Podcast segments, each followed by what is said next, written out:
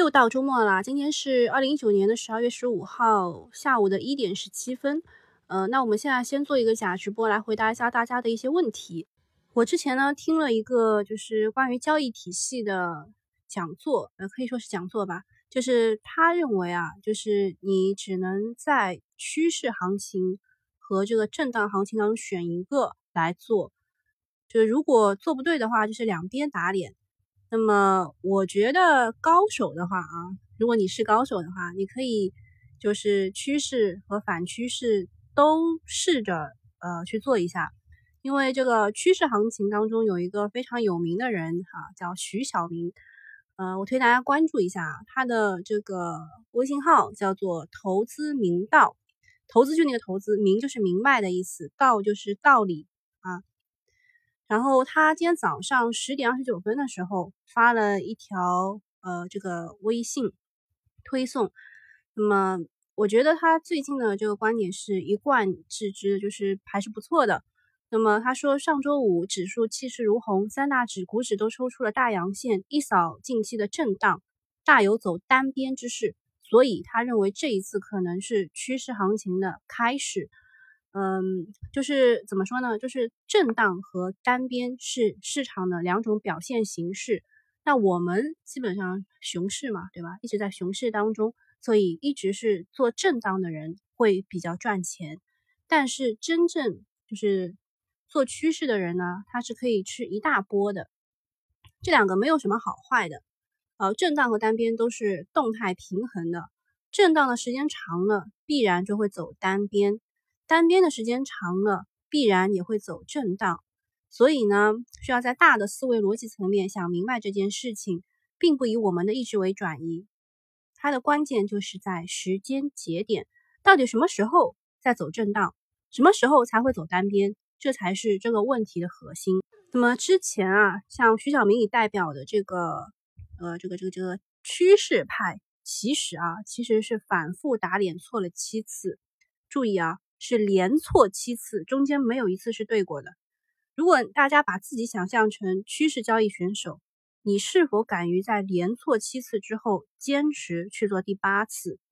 呃，别说连错七次，大多数人在连错三次之后都会产生强大的怀疑和不信任。其实我以前也是做中线的，但是我现在是被市场逼着去做回短线了，因为这个市值啊，就是一旦就是放进去了。比如说你三成仓，就即使是三成仓吧，就是上下的这个过山车，真的让人很受不了。所以这就是人性吧，人性如山。那么判断震荡风格、单边风格的转换时机是最重要的。如果提前了，连错好多次，会非常有可能在趋势错的时候再用趋势，错到你受不了了，然后在趋势对的时候反而放弃了趋势。所以呢，这一次。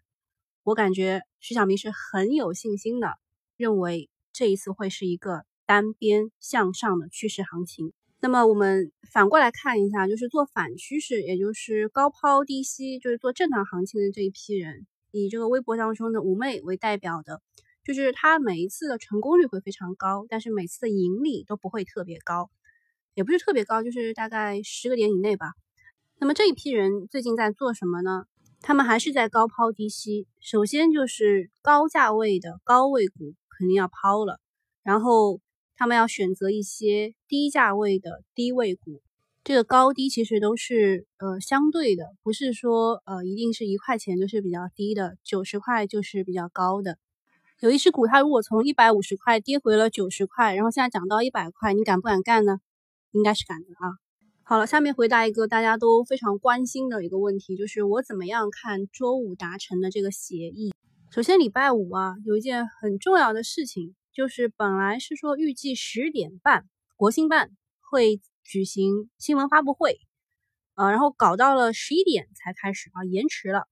然后新闻发布会上面有谁啊？有国家发改委副主任宁吉喆，中央财经委员会办公室副主任。财政部副部长廖敏、外交部副部长郑泽光、农业农村部副部长韩俊、商务部副部长兼国际贸易谈判代表，呃，这个是副代表王寿文介绍中美经贸磋商有关的进展情况，并答记者问。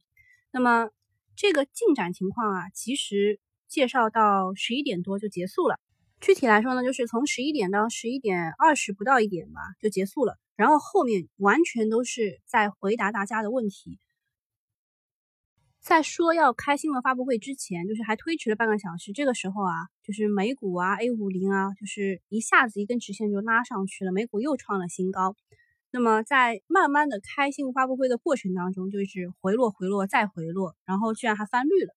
到了十一点半的时候呢，全网全部用央视财经的这个直播源，结果过了八分钟以后，啊，央视财经说，啊，你们都没有授权啊，不能给你们。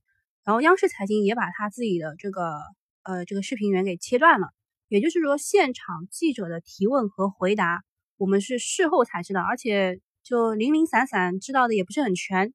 那我们记者也没有被邀请。然后到凌晨的呃就是零点二十五分结束了啊，一旦结束了啊，这个美股开始反弹了。其实市场的走势啊已经告诉我们它的结果了。没有开发布会之前，预期是非常高的，所以才会一根直线拉上去。发布会慢慢在开的过程当中，在回落、回落、继续回落，就是几三波次的下跌，告诉市场的就是第一阶段的协议不及预期。具体的呢，大家就去看特朗普的整个的 Twitter 就可以了。简而言之呢，就是大部分百分之二十五的关税是不变的，然后呃有一些呢是变成了，就是从百分之十五变成了百分之七点五。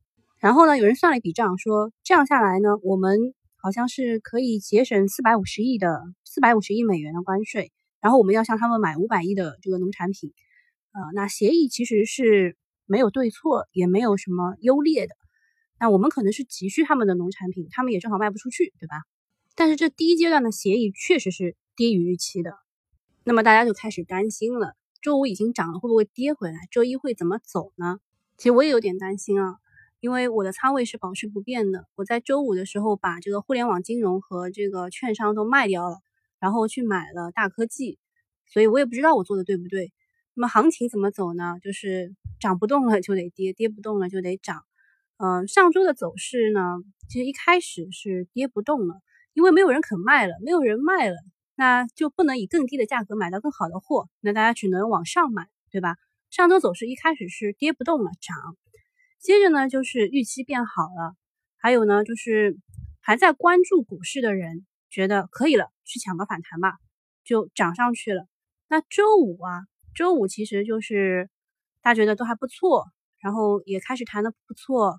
那么这个大金融发力了，我觉得大金融发力其实就是加速期，加速往上，最多还能再玩三天。本来我的想法就是周一做个 T，周二全部抛掉。但是看来啊，计划赶不上变化，可能周一确实嗯不太好，所以还是要继续关注这个自主可控这一块，像是稀土啊，还有避险的黄金啊这一块是不是有异动？如果有异动的话，真的就不太好，行情继续的可能性呢就会稍微的变差一点，至少就是会回到两千九百零五附近再做震荡。嗯，那么接下来如果什么东西会让行情变好呢？还有什么可以让股票继续涨呢？就是量，就是场外资金进场布局明年的行情，只有量推上去了，股市才能继续涨下去。那么现在反过来想一想，场外资金会去买什么呢？还是回到就是上周的那个话题，抱团呢继续抱着，就是走趋势的股票继续在走，然后低位的。就是四线的股票可能会有被发掘的机会。简而言之呢，就是大盘往下挖了个坑，现在把坑填填好了。那接下来会怎么走，确实很犹豫。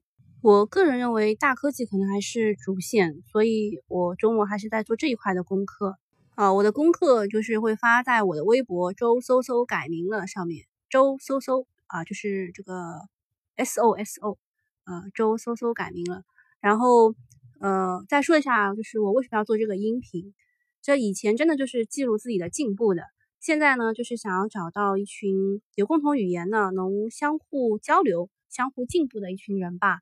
如果要加群的话，就找一下管理员才哥 s i n p l e r 八七 s i n p l e r 八七，就是他的微信。